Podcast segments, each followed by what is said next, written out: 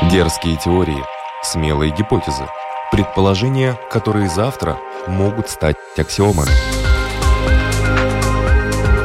Природа вещей. Программа обо всем, что нас окружает.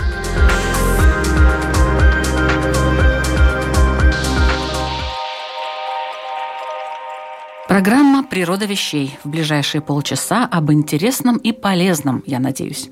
У микрофона Людмила Вавинска. Здравствуйте. Глупца можно узнать по двум приметам. Он много говорит о вещах для него бесполезных и высказывается о том, про что его не спрашивают. И еще одна цитата. «Те, кто достаточно умен, чтобы не лезть в политику, наказываются тем, что ими правят люди глупее их самих». Знаете, чьи это цитаты? Ну вот их приписывают известному философу Платону, который жил 24 века назад. 24 века назад. А что изменилось с тех пор? По-моему, высказывания античного автора актуальны и сейчас. Так что же изучает современная философия, если все процессы в обществе давно известны? Что философы могут дать миру, на что повлиять? Каково их место в нынешнем мироустройстве? Что они выяснили и что хотят сказать нашему обществу? Сегодня у нас в гостях руководитель отделения философии и этики факультета истории и философии Латвийского университета Равис Бичевскис. Добрый день, уважаемый профессор. Добрый день. Природа вещей сегодня – это философия. Давайте разбираться.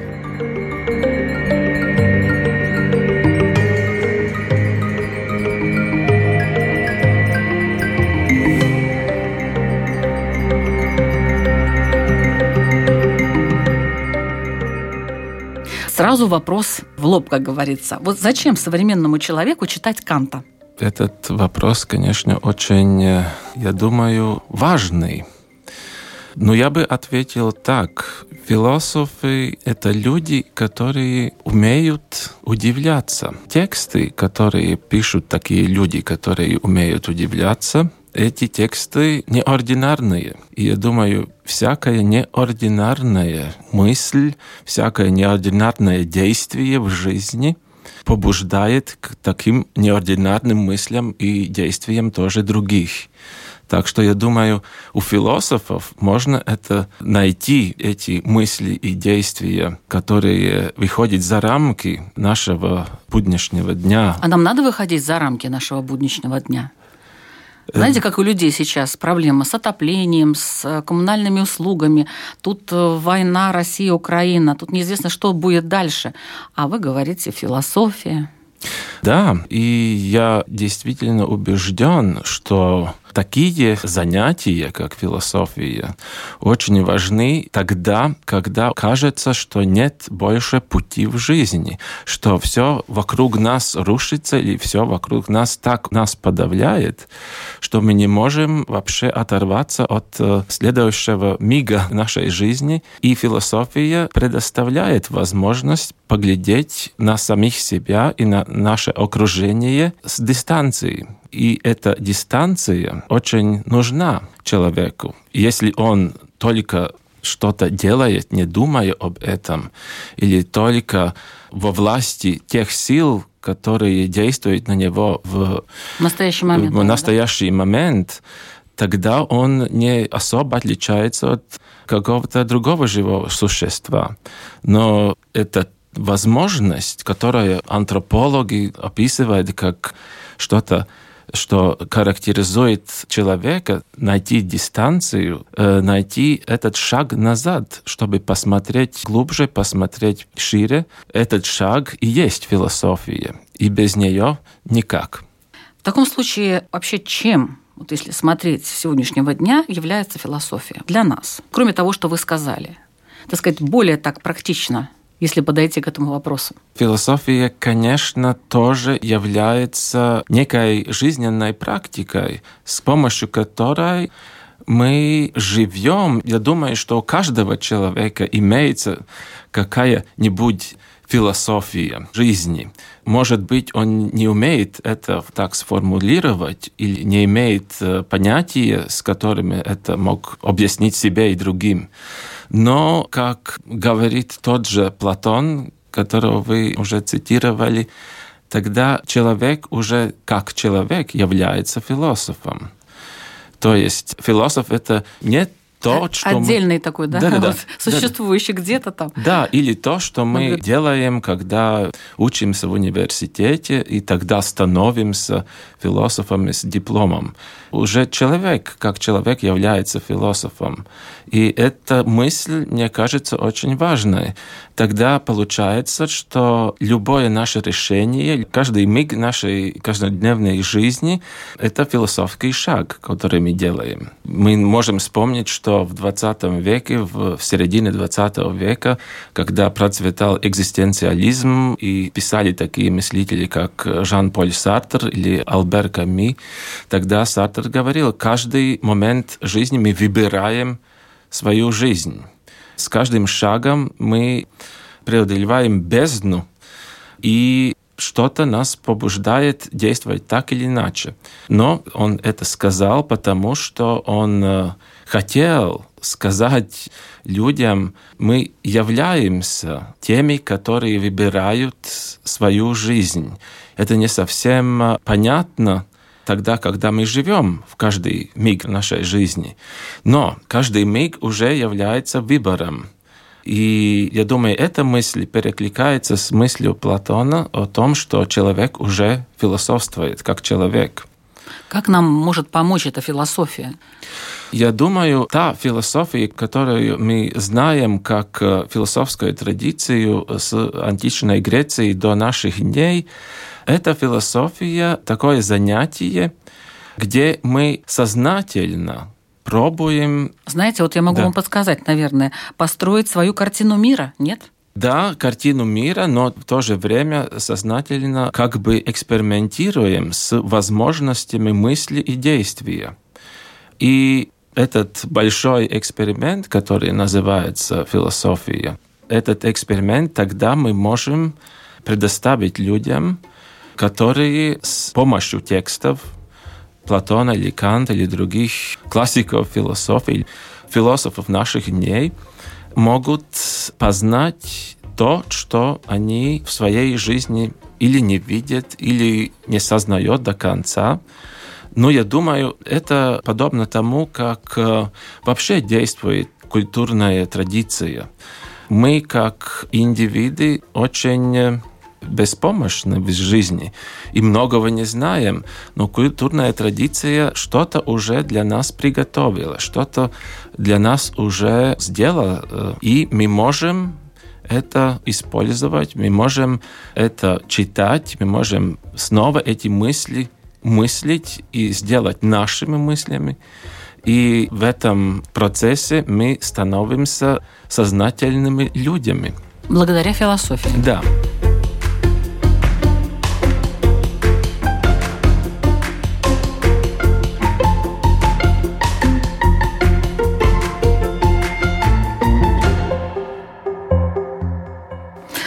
Что связывает философию с науками вообще другими и отличает от наук? Это, это наука или это способ описания мира, может быть? Да, это вопрос, который сегодня задает себе, наверное, каждый философ, потому что философия теперь является частью высшего образования, частью университетов и высших образовательных институтов. И там философы как бы уже заранее в некотором рамке наук должны действовать. Но если мы исторически подходим к этому вопросу, тогда видим, что те науки, которые мы знаем сегодня, те постепенно возникли как в таком процессе дифференциации. То есть сначала мы видим в античной Греции философию, и очень много разных вопросов, которые задают философы. И в течение времени эти вопросы и возможные ответы на этих вопросов становятся отдельными науками. И в таком смысле сегодняшние науки возникли от философии. Ну, теперь мы видим, что все-таки мышление философов и мышление в науках все-таки в некотором смысле отличается. То есть философы смотрят, я думаю, более на целостность. Они ищут то, что объединяет элементы или части некоторого целого. В науках очень важно, что мы идем вглубь отдельных предметов, отдельных феноменов, и тогда мы теряем из виду это мышление, которое нацелено на общее. Эти мышления, образы мысли противоположны философское мышление, которое ищет целостности, и научное мышление, которое ищет эти элементы или, можно так сказать, отдельности. И я думаю, сегодня очень важно то, как мы эти способы мысли, эти направления мысли объединяем. И теперь многие говорят, да, нам нужно в университетах и вообще нужно очень интердисциплинарные подходы. А как эти подходы возникнут? Эти подходы возникнут, если мы умеем думать, как это делает в науках, и если мы умеем тоже с дистанции посмотреть на то, что в научной деятельности мы видим как отдельное. Это тоже очень большая дискуссия в философии науки сегодня, как эти способы мыслить объединить. А вообще, что из себя представляет э, современная философия? Я так как-то особо и не слышу ни о каких таких философах современных, которые э, написали бы такие труды, скажем, как тот же Кант, например. Есть такая теория, что после первой половины 20 века уже нет... Таких, не о чем говорить? Не о чем говорить. Или, может быть, мир стал настолько уж комплексным, что очень сложно сказать что-то об целом. И философы тоже специализируются на отдельные очень такие... Ну, э, какие-то направления. Да, да, направления. И тогда эти мысли, они высказывают в кругу своих коллег, и тогда мы не слышим, что они говорят. Но я думаю, так плохо все-таки ситуация не выглядит. Теперь, если мы посмотрим на проблематику, которая относится к политике, к обществу, тогда, я думаю, почти все слышали э, таких философов, как Славой Жижек или Джорджио Агамбен, итальянский философ. И мы можем, наверное, назвать еще некоторые э, имена. А в чем заключается их да. Э, вот это новаторство? Что они нового такого придумали? Я думаю, Агамбен — это мыслитель, который предложил посмотреть на развитие последних нескольких столетий европейской культуры как на такой связанный ход мысли, который продуцирует или создает такую рамку для нынешнего общества, которые мы не можем так э, преодолеть. Преодолеть, да. И он, как философ, и это относится тоже к Жижеку, я думаю, очень большой степени, они, как философы, предлагают некоторые пути или возможности, или, скажем так, эксперимент мысли, как мы могли бы выйти из той схемы мысли, которые господствуют последние несколько столетий. Начиная... А что это за схема да. мысли? Как это Агамбен объясняет, это господство очень узко понятого разума. Просвещение, и тогда тоже это время Канта.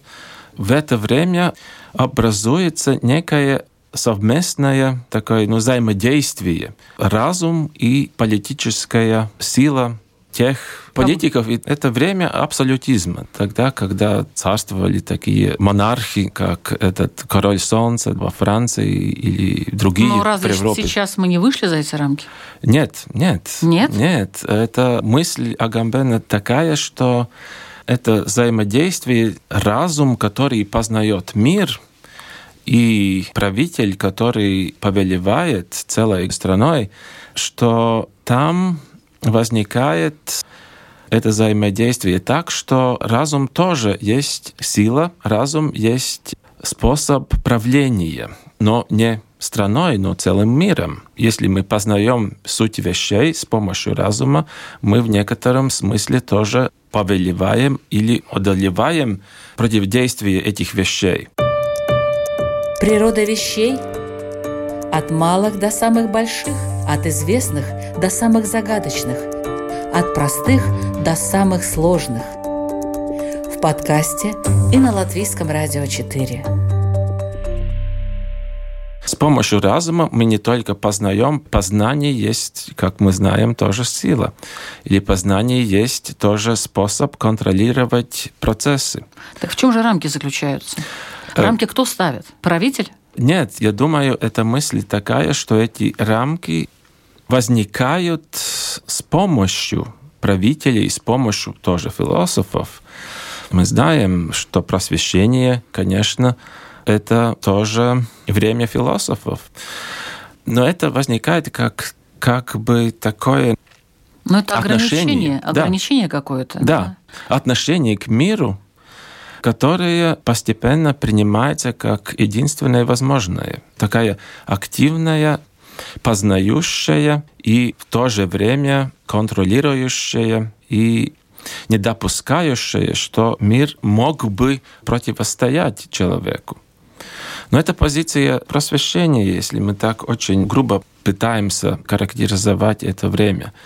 Сегодняшние философы о Жижеке, это сказать может быть и не можно, но это попытка мы видим в их текстах попытку преодолеть это отношение к миру, которое как бы уже так привычно, так задействовано, что мы видим это отношение тоже э, задействовано в нашем обществе, которое очень много хочет куда-то ездить, познать, но тоже все это потеряет. Использовать. Использовать. И мы живем все-таки в таком обществе, которое... Общество потребителей. И потребителей, да. Ну, то есть это вот э, рассказ об обществе потребителей, которые не выходят за какие-то рамки. А что там за этими рамками? Это известно? там открываются возможности. Там Например? Открыв...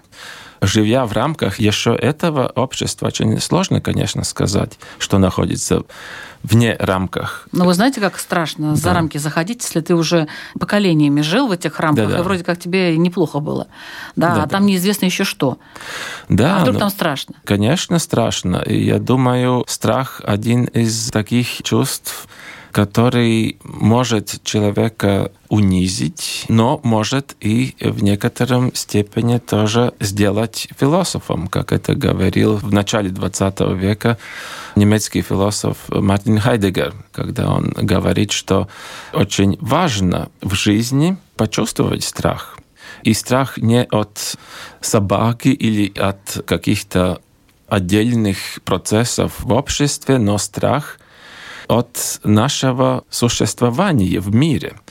Мы как бы через страх, так как античные философы через удивление, как бы открываем, что мы вообще существуем. Это первый шаг к тому, чтобы мы посмотрели на свое существование не так прямо линейно и как бы однодименsionально. И что делают философы? Они сегодня делают то же, что и Платон, когда он писал свое э, государство, или как Томас Мор, когда он писал свою утопию. Других мыслителей мы тоже можем назвать. Они испробуют какие-то траектории мысли, куда они могут привести. И в этом роде, в этом отношении философы, я думаю, являются сегодня как бы теми людьми, которые живут не в сегодняшнем дне, но именно потому они и важны для сегодняшнего дня. У меня такое впечатление, что это отношение философа к сегодняшнему дню и сегодняшнему обществу можно описать с одним примером. Когда-то писал такой писатель Рониш старший, он писал об э, каменном веке и придумал всякие фантастические истории. И одна книга называется «Борьба Цīņa par uguni». Борьба за огонь? Да, за огонь, да. Но там есть и фильм, который э, снят по мотивам этого романа. там ситуация очень простая. Некоторые общества или клан, которые потеряли огонь. Люди не умеют добывать огня. И некоторые представители этого общества должны идти и этот э, огонь добыть. И они действительно это делают. Там этот э, момент страха тоже очень развит. Э, ну, они э, должны бороться с другими кланами, с опасными животными и преодолевать реки и так далее, и, и буря, и все, что там оказывается. Но они добывают этот огонь и переносят этому племени. И этот эпизод очень многовыражающий. Эти люди ожидают в темноте, там тоже страшно. И тогда они видят, что эти некоторые, которые пошли за огнем, приближаются в этой ночи и несут этот огонь. И все люди начинают ликовать, и это большой момент для этого племени. Но огонь — это очень э, особый элемент. Мы можем согреться, мы можем сделать наш дом приветливее или защищаться от кого-то с помощью огня, но огонь тоже пожирает. И огонь может становиться тоже опасным для нас. И я думаю так и с э, идеями философов. Эти философы, которые приносят огонь для нынешнего дня, для общества, но как эти идеи будут дальше жить в этом обществе, как будет это общество развиваться с этими идеями философов, это сказать заранее невозможно.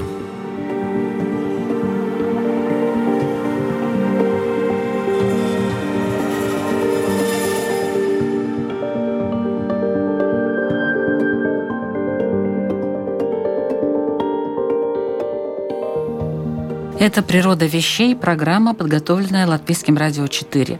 О современной философии и ее влиянии на общество мы говорим с профессором Латвийского университета Рависом Бичевским.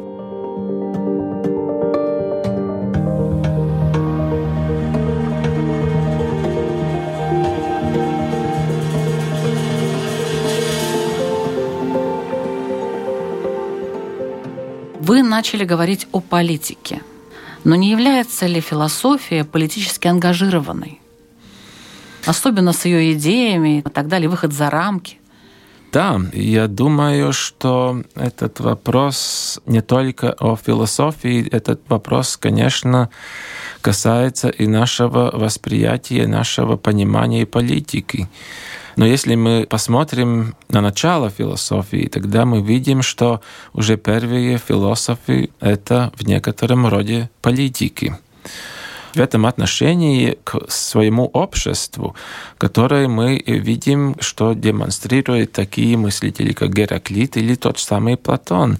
Они являются, скажем так, политиками мысли или теми людьми, которые как бы стоя на рубеже того, что принято в обществе, и того, что возможно, но не принято в этом обществе, являются как бы проводниками, проводниками, да, или тоже гражданами двух миров: мира возможностей и э, реального мира этого общества и они транслируют некоторые идеи, формулируют идеи на языке, понятном этому обществу. Но мы видим, что это местоположение философов тоже очень сложное, это очень опасное место тоже.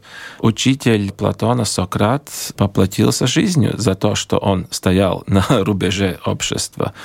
Афиняне осудили Сократа, говоря, что он не уважает богов и приносит в разврат общество и развращает юных людей. И он только задавал вопросы.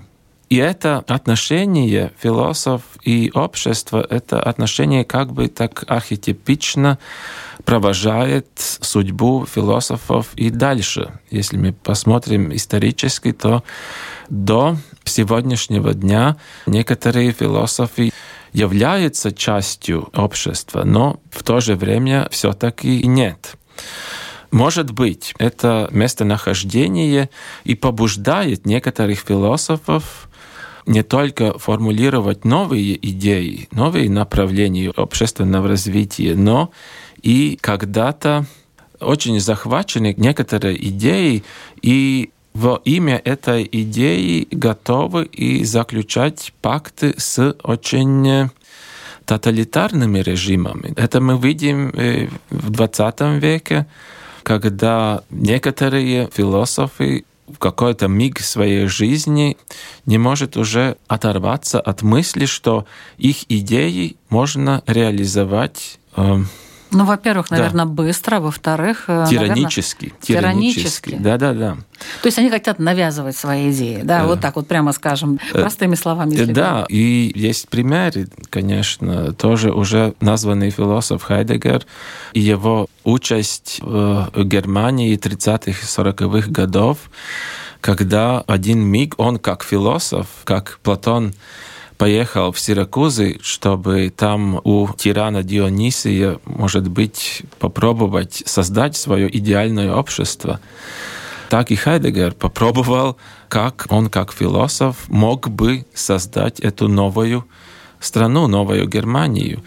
Но там, я думаю, он быстро увидел, что это невозможно. Такое испытание у философов есть что они так уж уверены в некоторые фазы своей жизни, что они правы, что они тоже правы заключить этот договор с некоторым политическим режимом, и этот режим поможет реализовать эти идеи.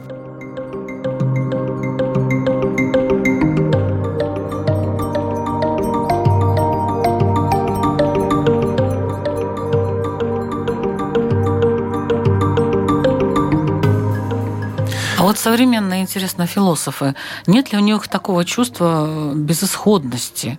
потому что они же могут прочитать про судьбы предыдущих известных гениальных философов, и, в общем-то, судьбы очень печальные, большей частью, включая даже такие моменты, как самоубийство, например. Да. Поэтому это опасно вообще быть философом, вот таким крупным. Да, э, я согласен, да. Но это показывает, что это реальное местоположение, реальная такая ниша, которая, ну как бы мы в наши будничные дни особо не интересуемся философией. И, может быть... Нет, ну, как вы сказали, да, у да, каждого есть своя философия да. жизни. Интересуешься, не интересуешься, но да. она присутствует. Да, осознаешь, да, да, да. не осознаешь, но она у тебя есть. И эта философия, она в любом случае может привести к каким-то последствиям. Да, да, да. и она приводит. Да? Мы живем своей жизнью, и куда-то наши решения приводят.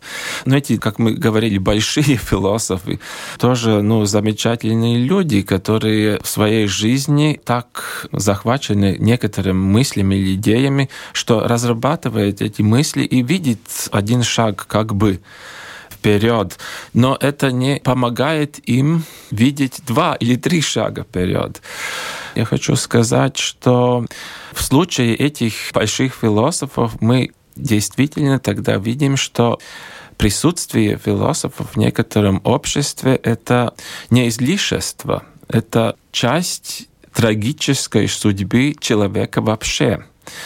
И как бы эти философы подают пример, что значит действительно попытаться осознать наше положение в мире, наше общество, что она может или не может, куда движется.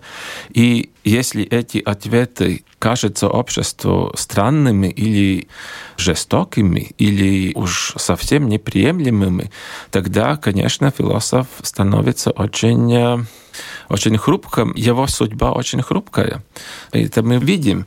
Но тогда мы и приходим к тому, что занятие философией — это не такое праздное занятие, это это как бы такая квинтэссенция человека. Человеческой мысли. Да, человеческой мысли, но тоже действия тоже ну, мы могли бы обобщить и сказать такой квинтэссенцией человеческого существования.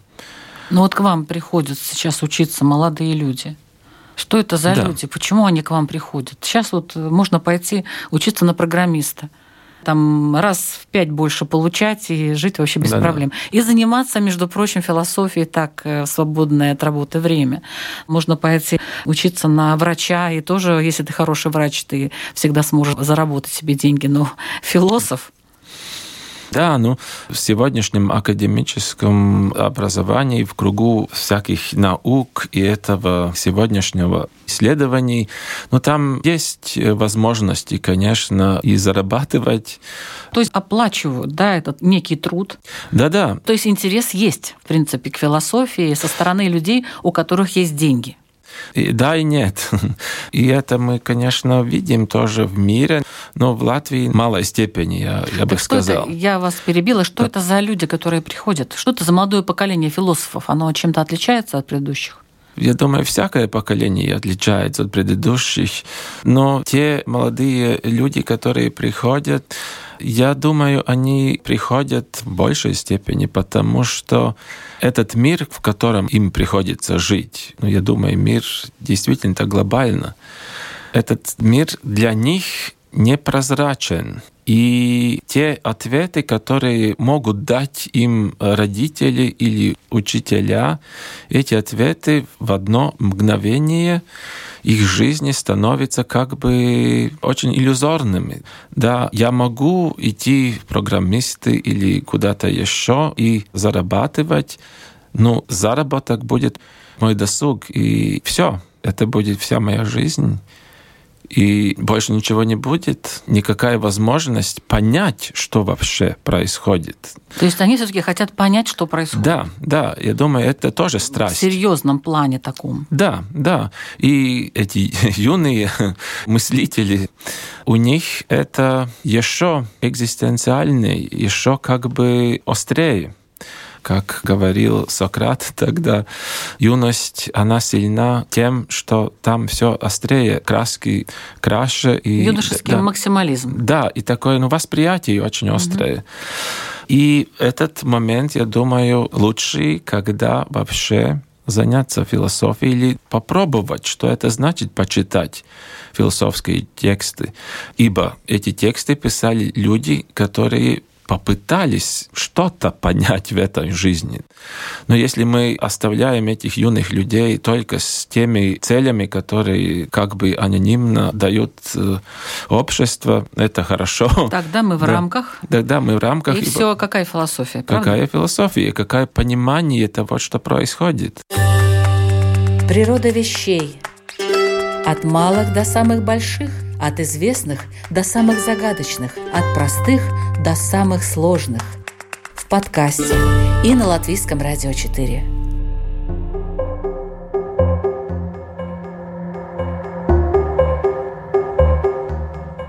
А какой вопрос из всех сейчас самый важный, вот, на ваш взгляд?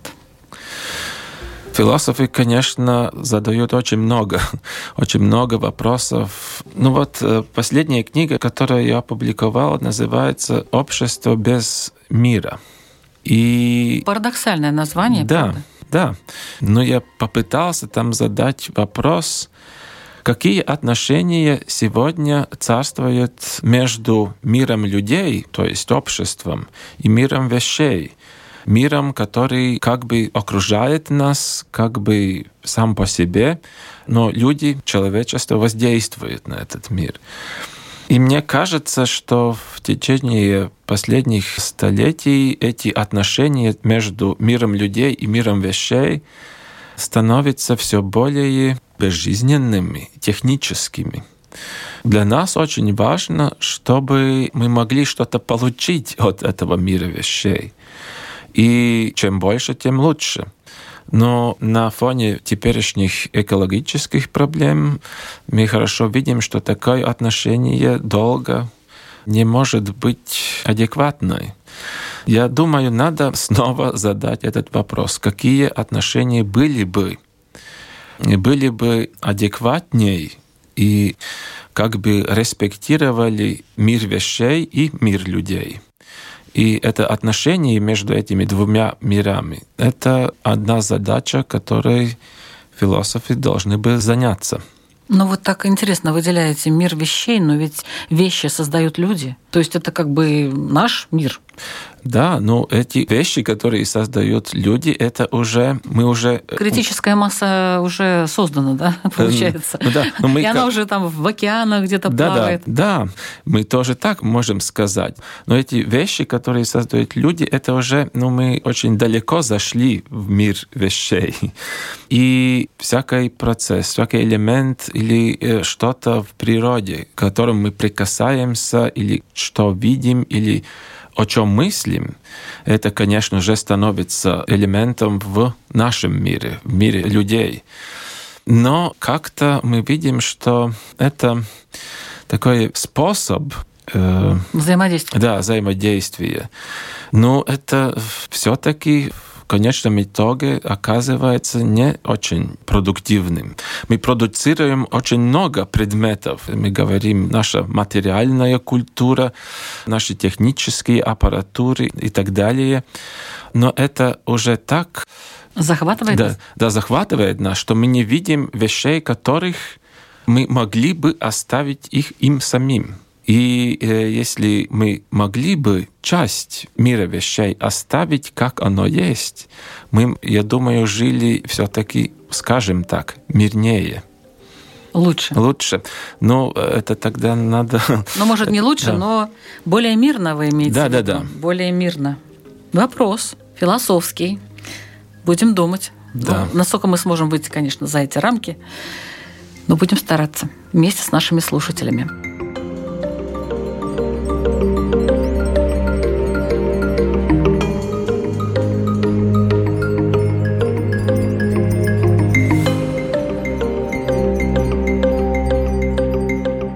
Слушали программу «Природа вещей». Над ней работали Людмила Вавинская, Ингрида Бедела и Кристина Золотаренко. Сегодня мы говорили о философии и философах, о их роли в жизни общества, какая она сейчас, какая должна быть, о тщетности усилий и условиях развития общества. В общем, интересный философский разговор. Думаю, Платон с удовольствием пообщался бы с нашим гостем. А это руководитель отделения философии и этики факультета истории и философии Латвийского университета, доктор философии Райвис Бичевскис. Спасибо вам большое за этот разговор. Спасибо вам. И вы знаете, такие темы не редкость в природе вещей, ведь и само название программы взято из философского высказывания. А если вы заглянете в плейлист, скажем, на Spotify или Google, Apple Podcast, CastBox или Яндекс.Музыка, то найдете там много интересного. Например, о темпоральности в картине мира Древнего Египта или о том, владеем мы фактами или они нами об образе Солнца в мифологии и философии или о парадоксах истории. Да что там говорить, я сама иной раз переслушиваю разные выпуски и удивляюсь, насколько интересные гости приходят в нашу программу. Со своим опытом, своими оригинальными мыслями, своими идеями. И даже если они основаны или проистекают из мудрости древних философов, что вполне возможно, все равно это кладезь полезных вещей, которые делают нашу жизнь лучше. А что нам еще надо? Новый выпуск уже через неделю. Присоединяйтесь.